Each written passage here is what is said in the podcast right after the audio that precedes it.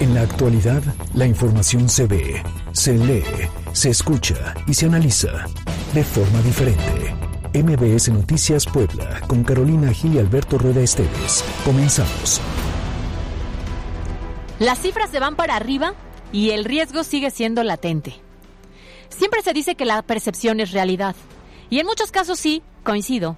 Pero hablando de la alerta sanitaria, creo que es todo lo contrario. Los ciudadanos tenemos la percepción de que con el avance de las jornadas de vacunación, la liberación de ciertas restricciones sanitarias y el regreso a clases presenciales en algunas entidades, la pandemia va cediendo y esto es un grave error.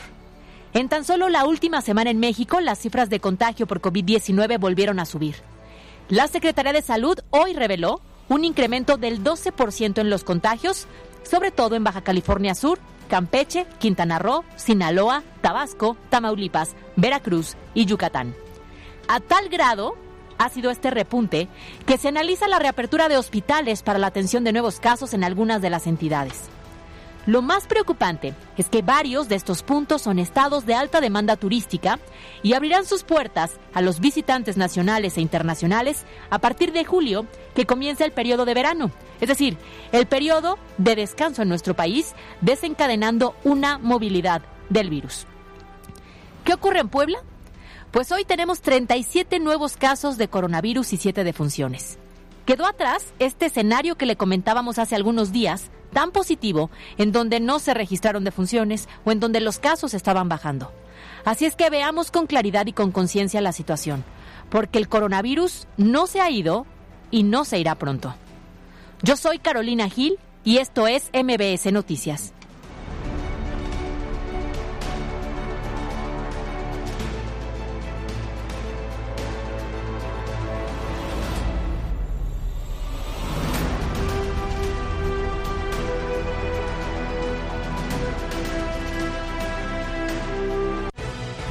Carolina Gil y Alberto Rueda Esteves en MBS Noticias Puebla. Las 2 de la tarde con 4 minutos. Bienvenidos a MBS Noticias, transmitiendo completamente en vivo desde nuestra cabina central de EXA 94.1 de FM, la frecuencia naranja, de aquí a las 3 con muchísima información, incluso de la que ha surgido de última hora. Como cada tarde y como cada día, Carolina Gil, ¿cómo estás? Alberto Rueda, qué gusto no saludarte, verte. Ándale, ya, ya estoy acá era ya tan solicitada mi presencia que tuve que ah. llegar. Y se nos había ido el sol y llegaste y tampoco lo trajiste. No, no lo traje, pero me encantado con este clima. La verdad es que sí me, me gusta Después de tanto calor con los reyes. Insisto que no lo sufría ya. Fíjate que es de los pocos calores que no me, no me incomodaron. No, pues ¿quién va a sufrir yéndose a Monterrey una semanita? Oye, a ver si a la próxima me mandas todos, a mí. Todos los días en reuniones de trabajo. no, pero es lo que platicaba yo. El, el clima es semi húmedo y eso permite que no te sofoque tanto. Claro. Eh, a mí el, clima, por ejemplo, de la playa, la cosa como Boca del Río, Veracruz, me, me, es más molesto, lo, lo, tolero menos. Pues yo cuando voy a la playa, como son vacaciones, no me molesta en absoluto. Yo hasta en vacaciones lo sufro. ¿En serio? Sí, sí, sí, sí, aunque estás en el mar, en la alberca, todo, pero como que ya el simple hecho de, de tanto calor no me gusta y el de allá me gustó, aunque era era porque es más semi-húmedo. Pero dicen que, en, por ejemplo, en, en, invierno sí las temperaturas son de 12 bajo cero, son también muy extremas, por eso en cada hogar tienen calefacción y aire acondicionado. Claro, pues prepárate porque en Puebla hemos tenido clima sumamente adverso en el sentido de precipitaciones intensas, granizadas bastante fuertes y a lo largo de todo el día nublarito. Así es que bienvenido con este clima en Puebla y agradecemos a todas las personas también que nos siguen a través de nuestras redes sociales, arroba MBS Noticias Pue, arroba Cali-Gil, arroba Alberto Rueda E, recordando que estamos en vivo desde MBS Noticias Puebla por Exa 94.1 FM, la frecuencia naranja. Y también recuerde que tenemos nuestra línea de WhatsApp 22 25 36 15 35. Le repito, 22 25 36 15 35. Y saludamos también con muchísimo gusto a quienes nos ven a través de la transmisión de Facebook Live. Y si les parece bien, vamos todos a opinar. Todos a opinar. Patrocinado por Cleo Universidad, líder en criminología y criminalística y técnicas periciales. 26 años formando a los mejores especialistas forenses. Inscripciones abiertas. cleu.edu.mx. El próximo domingo es Día del Padre. Por eso hoy, en Todos a Opinar, queremos hablar de ellos. Participa con tus comentarios.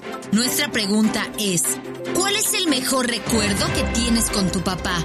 Te leemos a través de arroba MBS Noticias Pue en Twitter, MBS Noticias Puebla en Facebook y también por nuestra línea de WhatsApp 2225 36 15 35. Vamos todos a opinar. ¿Te gusta estudiar la mente del criminal y la escena del crimen? Cleo Universidad, líder en criminología y criminalística y técnicas periciales. Inscripciones abiertas. cleo.edu.mx. Presentó. Todos a opinar. Déjenlo, ¿qué les pasa? No inventen. Llamen a la policía. Y ahora que viene el nuevo ayuntamiento, pues yo plantearé que haya una coordinación muy estrecha con el Estado para temas de seguridad pública en la ciudad. Para hacer orificios de 10 centímetros de diámetro, estudios de mecánica de suelo a una profundidad de entre 3 y 6 metros. Se dejaron los orificios en observación.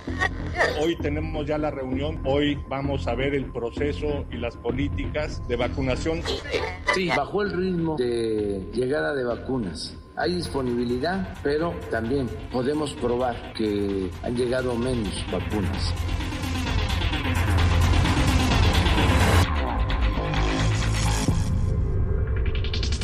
Estas son las voces que hoy son noticia. Comenzamos. Los temas de hoy en MBS Noticias Puebla. Es patrocinado por... Sin pretextos ni límites, hazlo a tu manera. Estudia en Universidad IEU, una de las 25 mejores universidades. Visita ieu.edu.mx. Universidad IEU, flexible como tú. Y tenemos que arrancar con esta noticia, un nuevo tropezón, un nuevo fracaso por parte del Ayuntamiento de Puebla, pues se confirmó la mañana de este viernes la cancelación del proyecto de remodelación del mercado Amalucan, este proyecto mal hecho desde el arranque que generó gran controversia, que dividió a los propios locatarios y también se cancela la modificación de la intervención del Zócalo, ahí donde amurallaron el cuadro, el primer cuadro de la ciudad, el corazón de la capital poblana, donde metieron todas estas estructuras, donde avanzaron lentísimo, donde prácticamente quitaron las lajas, desmontaron el zócalo y en, la, en plena reactivación económica, pues no permitió que quienes visitaran Puebla conozcan la joya que es el Zócalo, también se canceló, Caro. Efectivamente. Y Alberto, tú recordarás que se dio a conocer que por una parte la Secretaría de Desarrollo Agrario, Territorial y Urbano, que es la SEDATU, era la dependencia federal responsable de ejecutar, licitar, tramitar permisos y también de supervisar los trabajos. Y por otra parte, la administración municipal era la que iba a promover e impulsar y llevó a cabo en tiempo y forma las acciones complementarias que se acordaron en mesas de trabajo en las que participó la administración estatal. Esto fue lo que dijeron a pesar de las constantes manifestaciones que Claro. había, porque algunos estaban a favor, otros en contra. Fue una obra que se alargó muchísimo y al final hoy nos dicen que siempre no. Es que todo se hizo desde el arranque con los pies, o sea, no se lograron los consensos, no se hicieron, eh, eh, eh, el plan ejecutivo no estuvo realizado de la manera adecuada, obviamente esto provocó, teniendo en cuenta el enfrentamiento que hay entre el Estado y el Ayuntamiento, pero no se entregaron los permisos de manera adecuada, en tiempo, eh, con los locatarios incluso, ya lo dijimos, se dividieron ahí porque se montaron estructuras afuera, al final la mayoría de los locatarios sí se, fueron para allá y en el Zócalo pasó lo mismo, o sea, se cerraron, los empresarios tuvieron que aceptar esas condiciones y entonces resulta que todo lo que se hizo no sirvió para nada y hoy pues nos vamos a enfrentar qué va a pasar, o sea, ¿Qué va a pasar con el Zócalo? ¿Van a poner las lajas nomás así ya? y ¿O, o- o- o qué, qué es lo que va a ocurrir? ¿Qué implica la cancelación? Porque sabemos perfecto que había estado clausurado y que obviamente estaban detenidas estas obras y entonces a partir de este momento que se liberan, se concluyen ciertas partes, otras no, eh, lo que ya se empe- había empezado sí se va a terminar y ya la siguiente parte no, o sea, ¿qué va a Es ocurrir? una gran pregunta, porque yo, por ejemplo, he observado imágenes del zócalo de la ciudad y pues no se avanzó en absolutamente nada. O sea, se ve, ve por ahí una brigada que da vueltas, que va y viene, pero realmente fue una simulación. El problema es que esto, como ya ha ocurrido, al, fin, al fino estilo de la 4T en la capital poblana, lo van a trasladar la, la responsabilidad a la siguiente administración. Oye, eso es algo sumamente cuestionable, ¿no? Yo entiendo que a lo mejor no se haya logrado la reelección, pero siento que algunas decisiones que se han tomado de una semana para Sí. acá pareciera que es como un berrinche. De, ah, pues no ganamos y entonces pues ya les dejo esto a lo que sigue, ya no voy a poner atención en esto y al contrario, eh, hay un compromiso por una votación que se ganó hace tres años de concluir de la mejor manera hasta el último día. Claro, y a ver, aquí nada más para, a modo de conclusión, ciertamente la SEDATU es quien ejecuta estos proyectos, pero insisto, las cosas se hicieron mal porque entonces ni con el Estado ni con la Federación se tenían solventados todos los requerimientos para que avanzara y aterrizara de manera adecuada estos dos proyectos, tanto el mercado de Amalucan en su remodelación como también en, y dignificación, como el, tema del zócalo de la ciudad. Y por otra parte, en otros temas relacionados justamente con el Ayuntamiento de Puebla, resulta que las ciclovías de la capital que se construyeron durante el mandato de Claudia Rivera Vivanco fueron mal planeadas y además costosas. Así es, fíjate que esta mañana el gobernador Miguel Barbosa dio a conocer que se analizará la viabilidad de estas obras y se buscará mejorarlas, pero ya no con la actual administración, que como hemos dicho, pues ya bajó la cortina, sino lo tendrá que hacer con el gobierno municipal electo que encabezará Eduardo Rivera Pérez. Otro de los temas que también se, se abordarán con este nuevo gobierno será el de la seguridad pública, ya que actualmente muchas de las cámaras de vigilancia que están instaladas en el municipio pues no están conectadas al C5 o no funcionan de manera correcta. Así que aquella frase de yo tengo un plan, ¿recuerda? En campaña, pues resultó una mentira porque no se tenía ni la mínima idea de cómo enfrentar a la delincuencia y así nos pasamos un trienio. Es la voz de Miguel Barbosa, gobernador del estado hay que analizar su viabilidad. Pero eso lo voy a hacer con el próximo ayuntamiento. Y ahora que viene el nuevo ayuntamiento, pues yo plantearé que haya una coordinación muy estrecha con el Estado para temas de seguridad pública en la ciudad. Muy bien, pues dejamos los temas del ayuntamiento, vamos con los temas del Estado y es que estrenamos este viernes nuevo secretario de Seguridad Pública. Es el tercero en tan solo dos años. Los que se han ido han dejado una estela de corrupción en el aparato de seguridad y esta mañana el gobernador Miguel Barbosa confirmó la posición para Rogelio López Maya como formal titular de la Secretaría de Seguridad Pública, luego de que permaneció con, por poco más de dos meses como encargado de despacho. Ojalá, Alberto, que en esta ocasión este nuevo responsable de la seguridad en la entidad, pues entonces sí logre erradicar el tema de la corrupción que impera al interior de la dependencia y también que se haga una limpia, ¿no? Para evitar todos estos problemas que hemos visto a lo largo de dos años, sobre todo de elementos que han provocado pues un cáncer en esta institución. Y es importante también señalar que Omar Álvarez Arronte asumirá la titularidad de la Policía Estatal Preventiva en lugar de Julián Palomares del Valle. Y en más de la inseguridad en este espacio informativo le hemos dado seguimiento al caso de Felipe Hernández Latelpa, mejor conocido como el Pirulí, este interno del Cerezo de San Miguel que escapó por la puerta grande en colusión con algunos custodios al interior del penal y un civil quien le proporcionó la ropa y coordinó la fuga. Oye, a ver, aquí me llama un poco la atención porque pues uno imaginaría que con toda esta estrategia y planeación para salir del reclusorio sin ser identificado, implicaba que este hombre pues había encontrado un buen escondite, un escondite sumamente lejos, imposible de que pudieran ubicarlo. Pues, ¿qué cree? Que siempre, no, este señor se, se le hizo fácil, pues pedirle posada a unos familiares, como si los familiares no serían los primeros a los que va a acudir la autoridad, ¿no? En el municipio de Martínez de la Torre, en Veracruz, o sea, aquí junto. Y pues la historia acabó justamente en lo que ya sabemos, ¿no? Ya lo reaprendieron. ¿Qué ¿A poco no vio esas series de españolas donde pues los que se fugan Se me hace que solamente vio la primera y la segunda temporada y no vio el desenlace porque estuvo muy bien planeada la fuga, pero le duró unos cuantos días. No, qué y ya después se puso en bandeja de plata. De Con este piruli, para eso nos gustaba. El gobernador confirmó que pues fue reaprendido ayer por la tarde y se encuentra en el reclusorio de Tepeji de Rodríguez donde esperará la audiencia correspondiente y precisó se mantiene la investigación en contra de los 14 funcionarios públicos implicados. Es la voz del mandatario estatal. El delito está consumado, la evasión se consumó, la recaptura no significa que el delito se extingue y que la responsabilidad se extingue. Quienes hayan participado en su evasión tienen responsabilidad más allá de la recaptura del piruli. Y todas las irregularidades detectadas al interior de los reclusorios en el Estado, el mandatario reveló que además existían diversas tecnologías que fueron retiradas o echadas a perder por la anterior administración a cargo de Raciel López Salazar. Y es que ante este tipo de fugas cualquiera pues cuestiona la seguridad que hay al interior, o sea, se supone que se trata de criminales peligrosos que están purgando una sentencia que pues no puedes dejar al azar el que puedan fugarse con total impunidad. Bueno, pues entonces resulta que en el mundo de la tecnología el penal parece haberse estancado en la era de piedra y entonces dejarles de pechito a los reclusos que se puedan fugar como ocurrió con el piruli. Vamos a escuchar a Miguel Barbosa adquirimos tecnología. Pero ¿qué pasó con esa tecnología? La desconfiguraron intencionalmente los chiapanecos. Identificadores biométricos, cámaras, y es la que vamos a utilizar para tener identificadores biométricos, lo que permite el pase quienes entren al reclusorio. Bueno, a ver, ahí hay un tema. Cuando habla el gobernador del grupo Chiapas, es este grupo que llegó con Raciel y que les asignan eh, varias, eh, varios esquemas de seguridad, varias regiones, entre ellos el penal. Y entonces había ahí toda la infraestructura tecnológica para adaptarla al penal de tal forma que pues no pudiera salir vestido de civil. ¿Qué hizo el grupo de Raciel Flores, el grupo de Chiapas del que habla?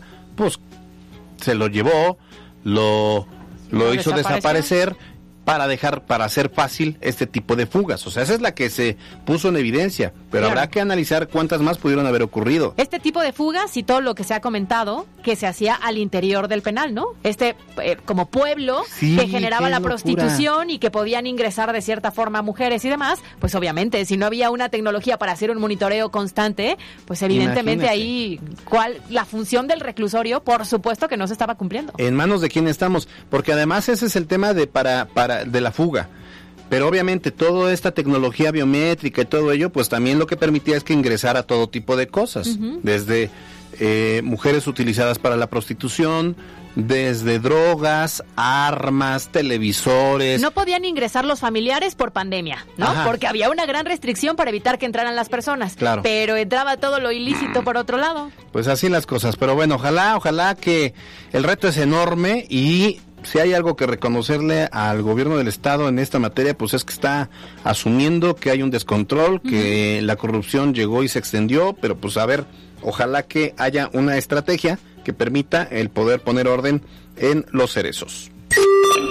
Y luego de que ayer pareciera haberse confundido de información, por fin esta mañana, la secretaria de Gobernación, Ana Lucía Gil Mayoral, explicó la razón de estos hoyos que aparecieron muy cerca del socavón en el municipio de Juan Cebonilla, Alberto, y que generaron muchísima expectativa y preocupación y que se viralizaron a través de las redes sociales. Sí, ayer escuchaba lo que comentaban eh, tú y Jazz al respecto y pues resulta que se trata de algunas perforaciones que se hicieron para poder extraer el sustrato del interior. La funcionaria señaló que ya fueron subsanados y que pronto habrá resultados de esas primeras investigaciones. Habla Ana Lucía Gil Mayoral, secretaria de Gobernación del Estado.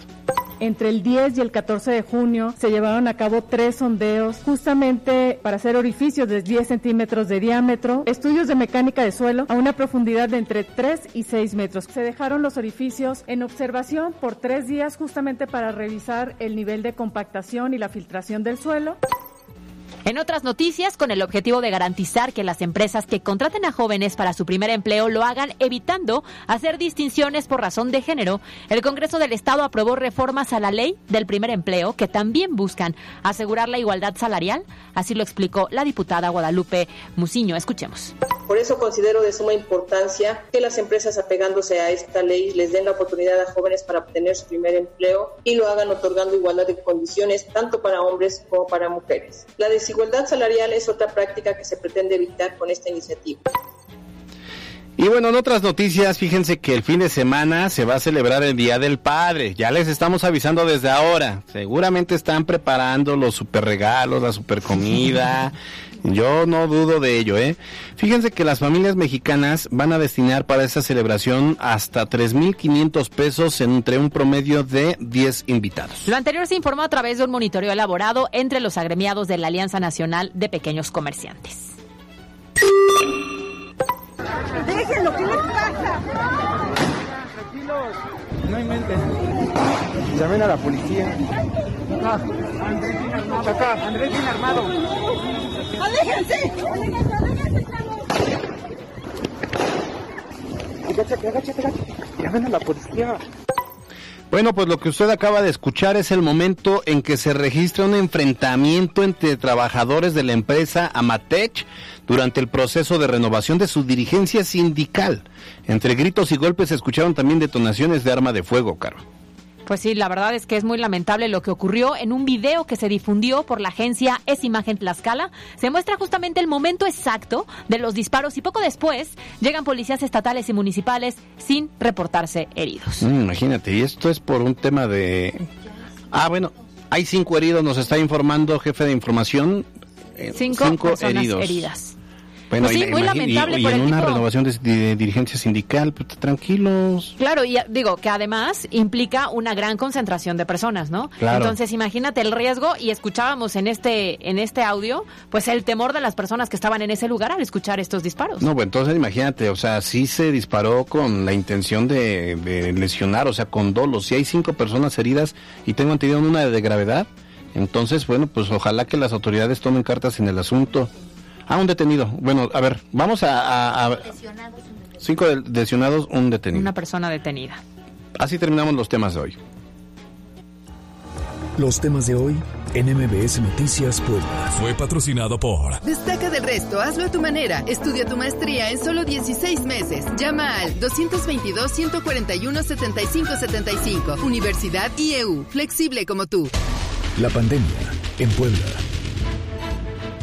Ayer jueves culminaron las jornadas de vacunación contra COVID-19 en 12 municipios de la zona conurbada de Puebla y de acuerdo con la Secretaría de Salud del Estado se logró la aplicación de 219.628 dosis. Fíjate que hoy también inician estas eh, jornadas en la zona surponiente de la entidad donde se van a destinar inyecciones a personas de 40 y 50 años mujeres embarazadas y todos los adultos mayores que no hayan podido acudir a las jornadas anteriores.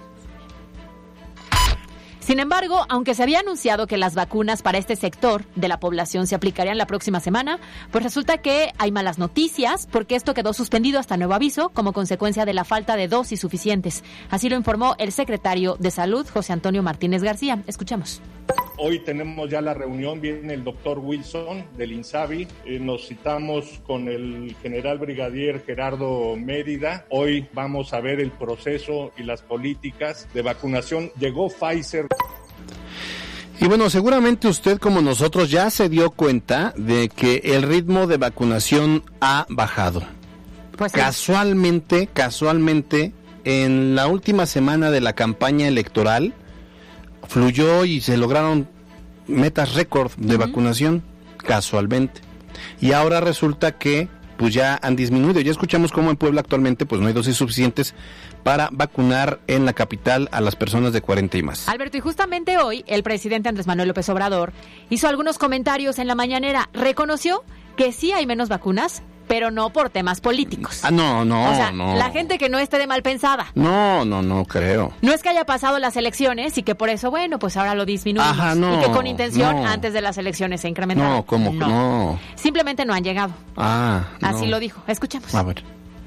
Sí, bajó el ritmo de llegada de vacunas. Hay disponibilidad, pero también podemos probar que han llegado menos vacunas. Eso nos ha bajado el número de personas vacunadas. Está alto, pero sí bajó. De mala fe se mencionó de que como ya habían pasado las elecciones ya no estábamos vacunando. No es eso. De mala fe. De mala fe, de esas desafortunadas coincidencias. Ya no anden pensando mal en el presidente. Este sector de la población aspiracional, este, de mala fe, está diciendo que no por sean el tema así, electoral. aparte no sean egoístas, dejen de estar pensando en eh, solo en ustedes y en su crecimiento y en su desarrollo. O sea, esto fue una casualidad. Así lo dijo el presidente. bueno, oigan, por cierto, en cifras de la pandemia se confirmaron 37 nuevos contagios en las últimas 24 horas, sumando así 86.795 positivos, se reportan 134 hospitalizados, 24 con ventilación asistida y se informa de 7 defunciones en las últimas 72 horas. Oye, por cierto, a ver, ya ya que estamos centrados en los temas este del presidente, nos vamos enterando o se está barajeando por ahí que el presidente haga cambios en el gabinete, ya lo de Arturo Herrera que va al Banco de, México, pero resulta que también está buscando o, o, se habla de que Olga Sánchez Cordero pues se va de la Secretaría de Gobernación. ¿Quién llegará ahí? Zoe Robledo. ¿Quién es Zoe Robledo? El actual director del Instituto Mexicano del Seguro Social. Y entonces, pues el IMSS va a quedar acéfalo. Y adivina quién podría llegar. ¿Quién podría llegar al IMSS? El tío Hugo López Gatel. No. ¿Cómo Ese va a ser el premio después de que Claro. las mañaneras y de la buena reputación que tiene. Por supuesto, el es el premio por haber generado tantas muertes en México por la pandemia. Y llegará Hugo, Hugo López Gatel. a un lugar como el IMSS que requiere a una persona Imagínate. sumamente hábil y que en este momento tienen tantas complicaciones por el abasto de medicamentos, pues ahora resulta que él. A ver, ahí viene un mensaje para nosotros. Sirve para lo que sirve y no sirve para lo que desafortunadamente no sirve. Pues es lo que yo digo. Por eso. Y ahora resulta que él sirve para Pues él sirve pues para lo que sirve. No, bueno, es que aparte, ¿cómo le vas a Ya les quitaste las vespertinas al Golden Boy.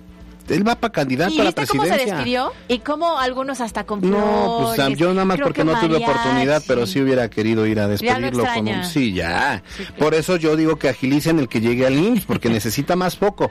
Qué casualidad, porque aparte se da cuando Claudia Sheinbaum ahora con el tema de la línea 12, Ujú. pues obviamente Hay pierde la posibilidad imagen, de claro. la presidencia. Pues no, vea- no sabemos si la Marcelo, pierde. Marcelo Ebrard, otro damnificado, Claro. entonces hay que impulsar un personaje. Que por cierto, hablando de la línea 12, ves que ayer dijeron en el Colegio de Ingenieros que lo que recomiendan es que, Que no se abra. no se abra. Bueno, hoy anunciaron casi los detalles de cómo sí le van a hacer para abrir, pero de que se abre, se abre. Y ahí entonces un gran riesgo y una toma de decisión. A ver, tenemos otro mensaje desde Palacio Nacional. este, los voy a acusar con sus mamás, con sus papás, con sus abuelos.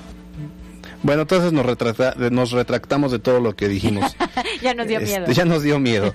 no nos retractamos. Oigan, y por último, antes de que vayamos al corte, ya entrados en estos temas, hoy en Casa Guayo se llevó una reunión que cualquiera no habría imaginado. O sea, yo cuando la vi dije, no, este es Photoshop, a mí no me engañan. Oye, es que en este año hubo muchas cosas políticas que nadie se imaginaba y desencadenado después de esta alianza tan rara que hubo y que además fue exitosa. Bueno, resulta, se reunió el gobernador Miguel Barbosa con... Nueva Huerta. Que Nueva Huerta, la Sí, dirigente, y señores, hasta la chocaron de puñito.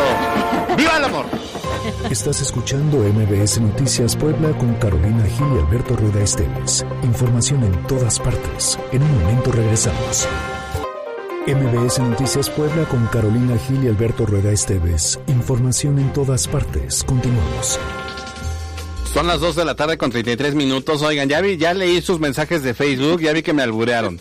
No se pasen, no se pasen. Uno que no trae esas cosas en la mente. Oye, ya vi. Ah, fue en WhatsApp, ¿verdad? Pero aparte Sí, dice, ya vi que me ya vi que me alburearon y aparte me di cuenta después de que solito lo dije. Sí.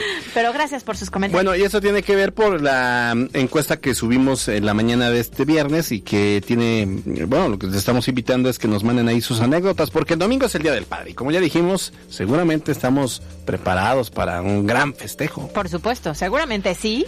Y más que siempre es fin de semana, entonces hay mayor Claro. posibilidad de convivir con papá. Y hoy Mariana Flores nos habla en su nota de contexto sobre la alineación parental en nuestro país y en nuestro estado. Escuchen. A ver. En contexto.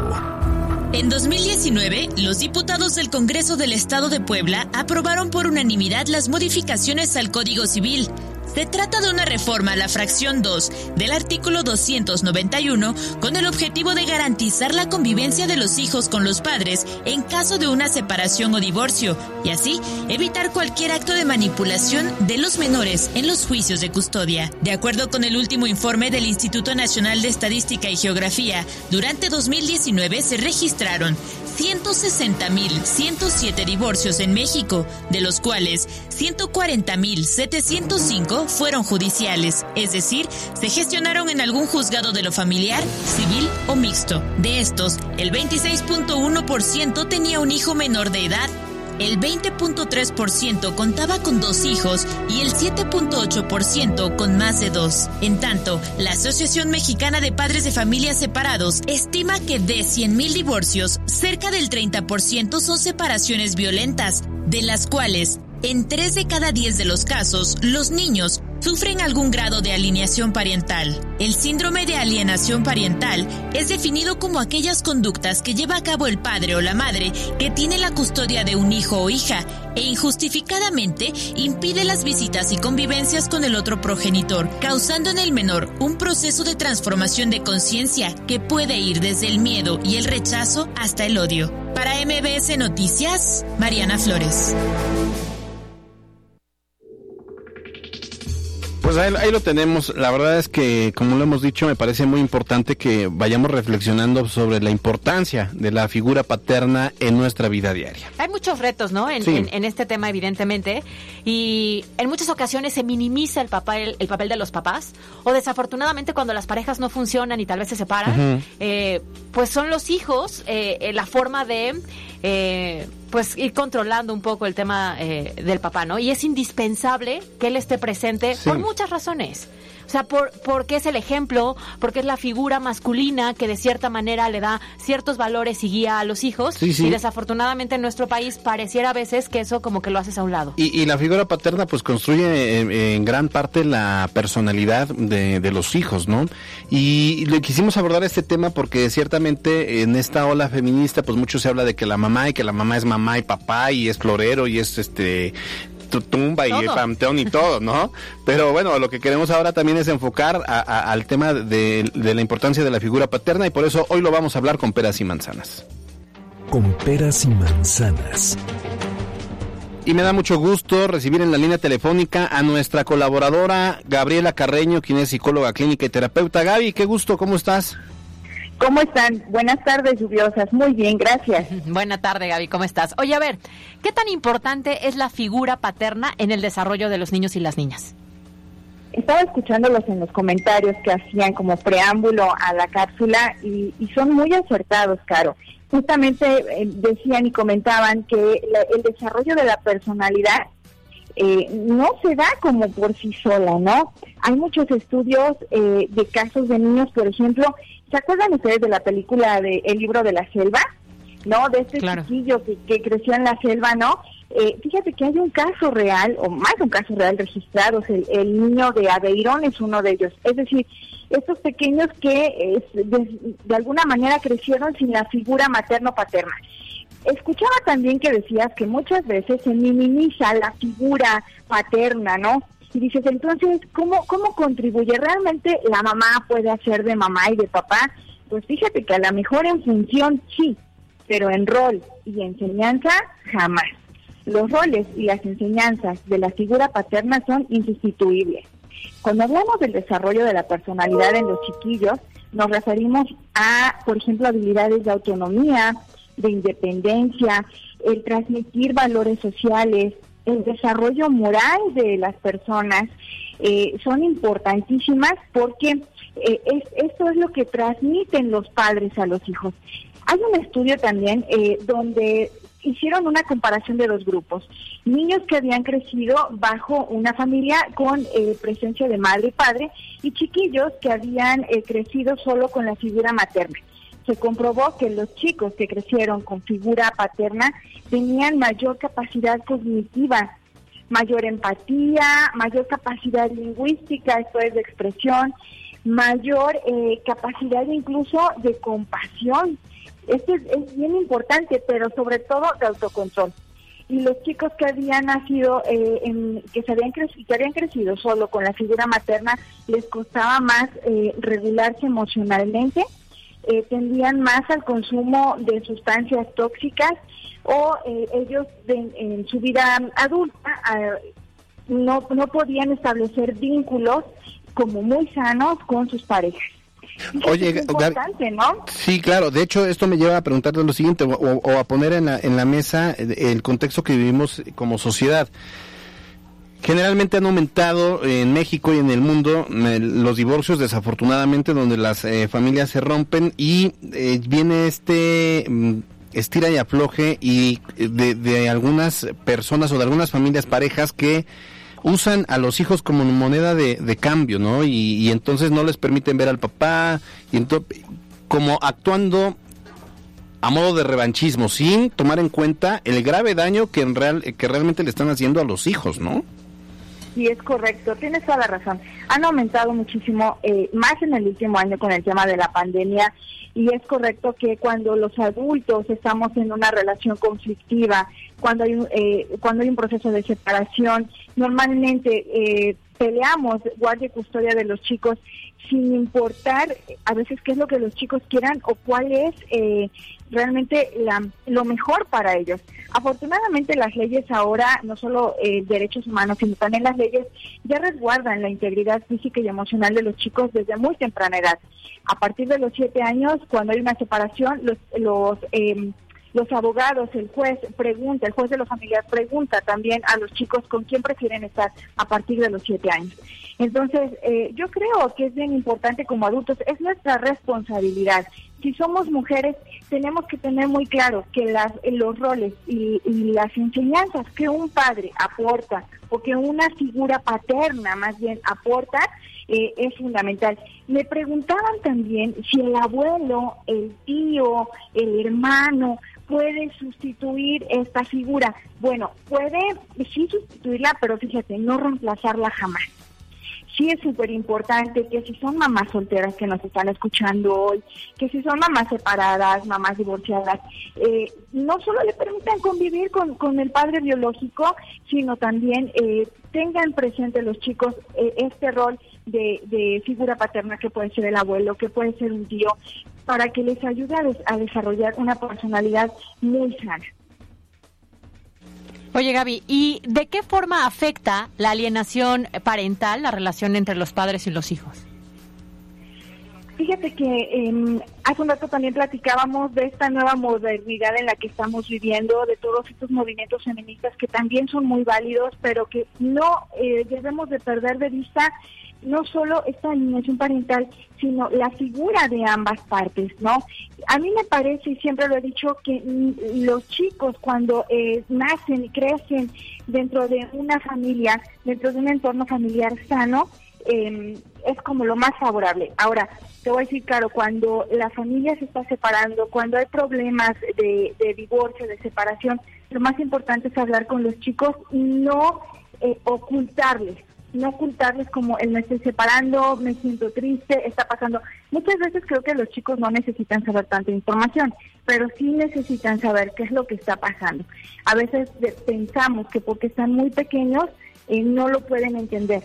El que no te lo pregunte no quiere decir que no lo estén pensando y yo digo todavía mucho peor, eh, que no se lo estén eh, respondiendo, pero desde su capacidad, que es muy, muy, pues muy corta o a veces no es tan objetiva como la del adulto. Entonces es súper importante que ellos tengan claro que pueden nacer en una figura eh, familiar, incluso donde son dos mamás o son dos papás, o hay mamá y papá, o hay mamá y abuelo. Claro, sí. Lo tienen que tener simplemente claro. Muy bien. Gaby Carreño, ella es nuestra colaboradora de MBS Noticias, además psicóloga clínica y terapeuta. Muchas gracias, como siempre. Un abrazo. Que estés bien. Hasta luego. Pues ahí lo tenemos. La verdad es que lo, que dice es muy revelador en el sentido de, cómo se han ido transformando las familias, los hogares y de cómo con toda esta lucha que hay, a, veces pareciera que hay una lucha entre géneros, entre que si las mujeres, que si los hombres, pero ciertamente el papel del hombre no solo es el tema de procrear, sino también de formar, en algunos casos, como también en el caso de mamás, que pues no terminan por eh, cumplir con el papel por una u otra razón, que ya tenemos en temas muy muy particulares, pero bueno, pues el papá es muy importante en la formación de los hijos Em, yo creo que ya vamos rompiendo poco a poco con aquel papá macho que se baja del caballo con el sombrero. Ya poco a poco también vemos papás que cargan la pañalera, que abrazan a los hijos, que les dicen palabras padres, palabras bonitas. Y esto pues es siempre eh, se agradece. Que así tendría que ser, ¿no? En cuántas ocasiones no hemos escuchado a mujeres que dicen, ah, este, es que él me ayuda. Y tú dices, no, pues que no te ayude. también le toca, pues porque evidentemente es, es, es padre, ¿no? Y pues agradecemos a todas las personas que han participado con nosotros a través de la encuesta. MBS Noticias Puebla, con Carolina Gil y Alberto Rueda Esteves. Información en todas partes. Y es que precisamente, Caro, el domingo pues es el Día del Padre y por eso en MBS Noticias pues lo que quisimos fue hablar con él, de ellos, de ellos, participar con los comentarios de la gente bajo la pregunta ¿cuál es el mejor recuerdo que tienes con tu papá? Y agradecemos algunos comentarios que nos llegaron, el caso de Charlie que dice que él recuerda que su papá les ponía apodos, ¿no? A sus hermanos, específicamente el apodo que le puso a él era el chivo, era muy alegre, tomador, era muy noble y trataba muy bien a todas las personas y es parte de los recuerdos que tiene de su padre. Fíjate que nos comenta Marisol Martínez. Dice, cuando tenía siete años mi papá nos llamó por teléfono para decirnos que nos tenía una sorpresa y siendo niña yo esperaba algún juguete en lugar del suru color rojo que nos llevó a la familia. Él estaba muy contento, obviamente era, era prácticamente el juguete del papá. como niños nos identificamos, no, dice, como niños no identificamos lo que para nuestros papás representó comprarse un auto. Oye, ¿tú el recuerdo de tu papá? No, pues tengo muchos. La, la verdad es que eh, mi, mi papá le tocó esa evolución de de darnos cariño, de hablarnos con cariño en, un, en una comunidad donde a lo mejor no era lo, lo normal, ¿no? Me acuerdo mucho de, de muchos episodios, eh, obviamente pero cuando entré a Televisa, por ejemplo, bien que me acuerdo que a mi papá le dije, me urge que me traigas mis documentos, porque ya era la fecha límite para, para poder entrar. Entonces me acuerdo cómo él agarró el autobús y se vino a Puebla con mis papeles, con mi acta de nacimiento, con todo, para poder meterlos a Televisa. Eso fue padre. Y lo recuerdo. Hay otros comentarios, mira, dice Dolores Quiroz. Dice muchos de niña, salir con él los sábados a su caminata diaria al Cerro de Loreto, adolescente, ser una hija consentida por ser la más chica de las mujeres de una familia de nueve y bailar con él en las reuniones. De adulta joven, agradecerme por sus tres nietas, porque para él eh, era regresarle sus tres hijas ya casadas y verle sus ojos llenos de lágrimas por cada uno de mis hijos cuando nacieron. Ahí está el mensaje a su papá David Quiros. Oye, ¿el de Vero ya lo leíste? No. ¿El de Vero que dice que el mejor recuerdo era el baile? Ah, no. Muy bien, es bailar el rock and roll con él y le manda saludos y dice te amo por siempre. Qué maravilla. Adrián, para, eh, para mí el mejor recuerdo es ayudar a mi mamá a cocinarle para la comida del Día del Padre y era todo un ritual y las mañanitas desde las 8 de la mañana llegando todos sus nueve hijos, sus nueve hijos a felicitar a don David. Oye, ¿Tú, pues yo, ¿tú yo- cuál es? Yo más bien voy a felicitar a mi papá porque ayer fue su cumpleaños. Entonces, Ándale, cada año pues. se nos junta el regalo del cumpleaños con el regalo del Día del Padre. Y creo que de los mejores recuerdos soy muy afortunada porque sigue estando con nosotros. Sí, claro. Este, y creo que tengo el papá más consentidor. O sea, hacías algo y en lugar de correr a ver a mamá, porque ella te regañaba, corrías a ver a papá, y sabías que ahí estaba el tema fácil, ¿no? Y hasta eh, la edad que tengo, que ya soy una adulta, él sigue siendo el consentidor. Entonces, No, le pues, mando un abrazo. Qué maravilla. Felicidades a todos nuestros papás, por cierto, a todos los que viven. Fíjate que a mí este año, el domingo, se me junta con el cumpleaños de mi hijo mayor. Ah, pues, estamos muy Tenemos que compartir en este, entonces el pastel y no me gusta esa idea. el envidioso. Muy bien, vamos a una pausa y volvemos con más. En un momento regresamos. Estás escuchando MBS Noticias Puebla con Carolina Gil y Alberto Rueda Esteves. Información en todas partes. Continuamos en MBS Noticias Puebla con Carolina Gil y Alberto Rueda Esteves. Información en todas partes. Vive tu carrera desde el primer día en Universidad del Golfo de México. Tenemos inscripciones abiertas, atractivo sistema de becas y titulación inmediata. Síguenos en UGM Campus Puebla. Presenta. La Chorcha Informativa.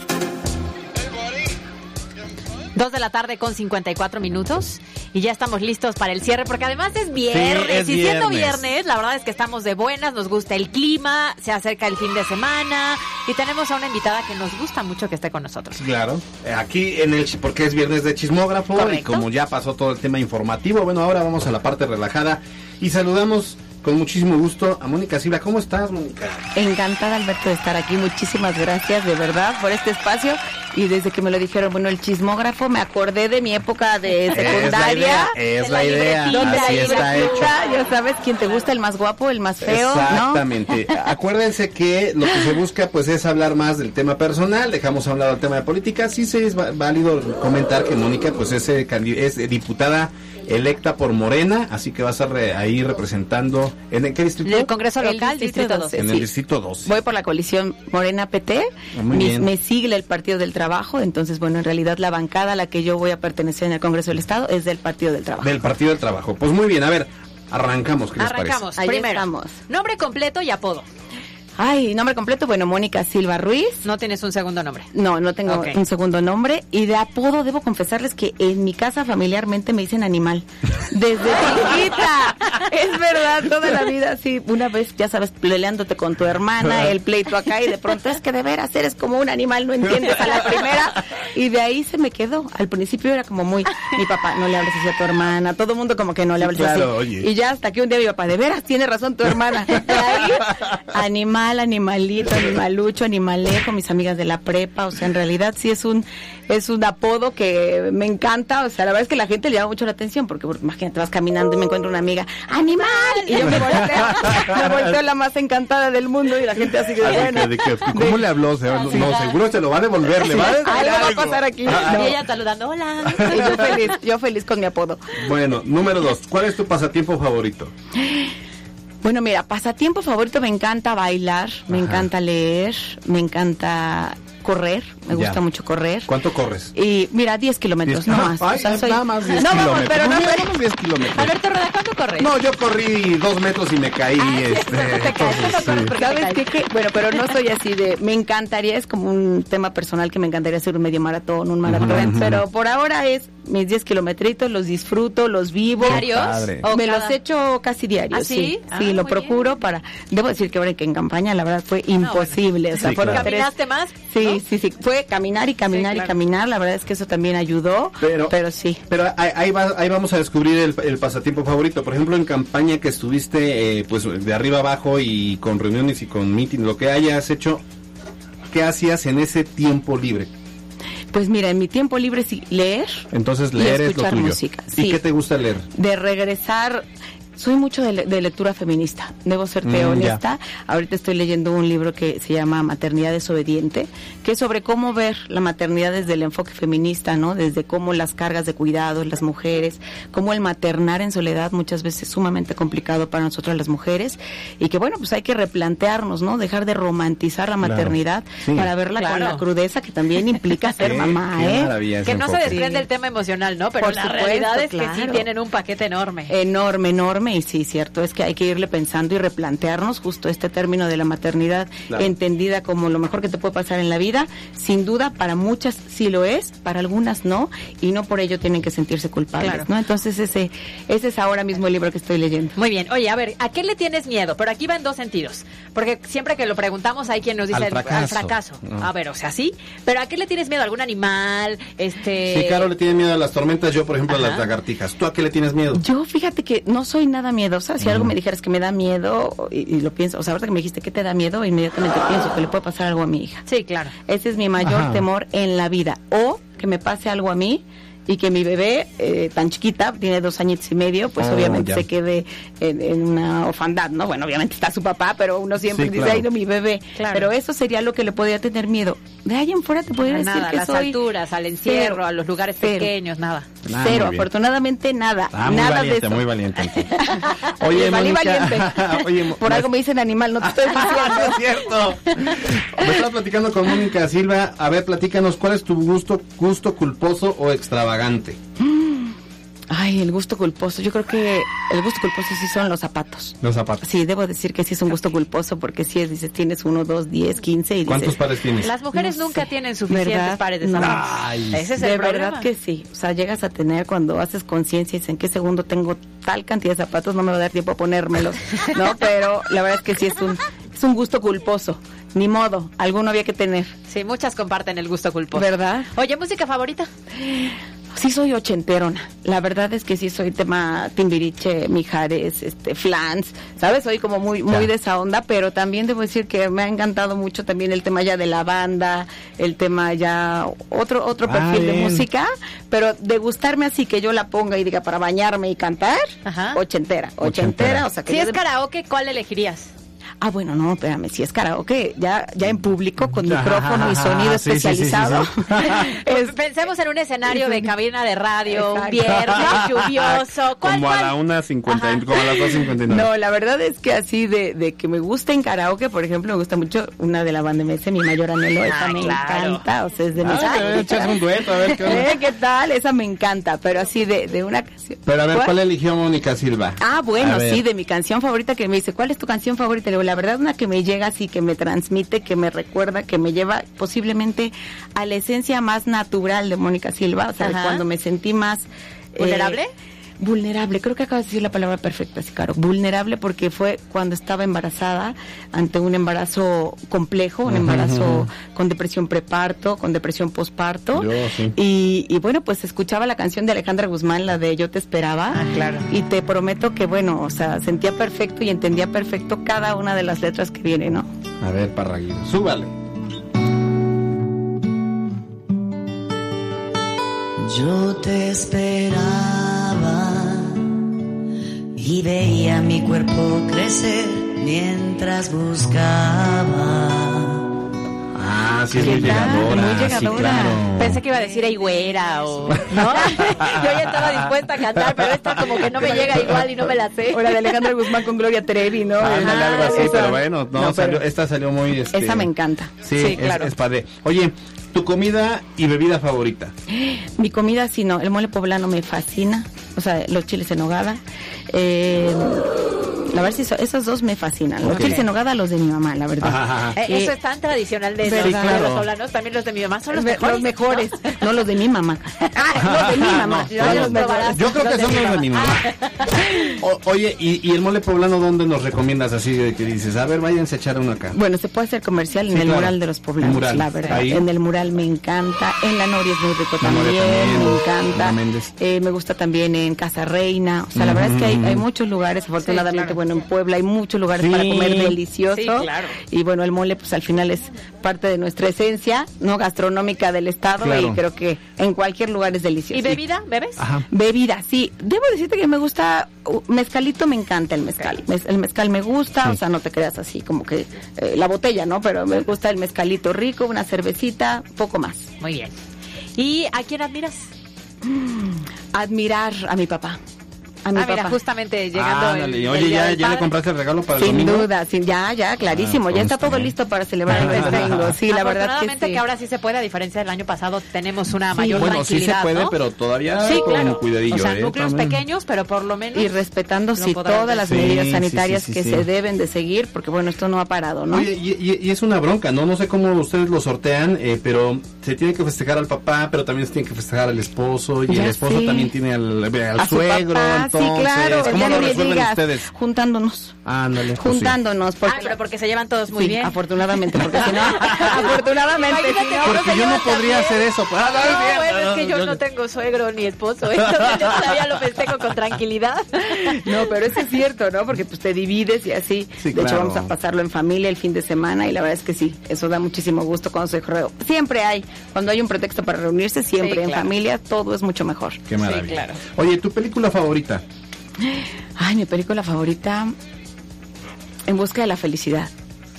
Ah, ok, la de ok, Will sí, Smith, sí, sí, me es muy encanta, buena. esa película me encanta, o sea, me transmite mucho me, transuperación, sueños, o sea, al final yo sí soy una persona que cree que un disciplina, al final marcándote perfectamente una ruta, con el sueño muy claro y haciendo lo que se tiene que hacer, siempre puedes lograr lo que estás proponiéndote, ¿no? Entonces, bueno, pues aquí estamos. Muy, bien. Pues hoy estamos platicando con Mónica Silva, quien es diputada local electa por el Distrito 12 en este chismógrafo y nos encantó tenerte aquí y conocer un poquito más de ti. Muchísimas gracias por el espacio y muchas gracias por esta oportunidad de No, conocer un poco más ya, de Mónica ya para la Silva. próxima vas a ver que ya vamos a hablar del tema legislativo. Ya nada más Así te estará. encargamos, porfa. Haz algo por ese congreso que viene. Creo que eres de lo más rescatable. Ojalá que nos vaya Muchísimas bien. gracias, nos va a ir muy bien, seguramente. Muchas gracias. Muchas gracias, Mónica. Muchas gracias, Caro. Nos vemos el lunes. Nos vemos el lunes en punto de las dos. Que tengan excelente fin de semana. Gracias, feliz Día del Padre Mayo, a todos. feliz, tama- fe- feliz a todos, felicidades a ¿Qué? todos los papás, este, gracias a Mariana Flores Edgar Parraguirre, gracias Felicidades a mi Mayo. papá. Felicidades a mi papá también y a todos los papás que nos escuchan. Bye, bye. Gracias. Vive tu carrera desde el primer día en Universidad del Golfo de México. Tenemos inscripciones abiertas, atractivo sistema de becas y titulación inmediata. Síguenos en UGM Campus Puebla. Presentó. La Chorcha Informativa. Escuchaste MBS Noticias por cortesía de Kia Bon. Te esperamos en Kia Fuertes y en Kia Cerdán. Maneja lo hecho en México. Usted está informado. Esto fue MBS Noticias Puebla con Carolina Gil y Alberto Rueda Esteves. Información en todas partes.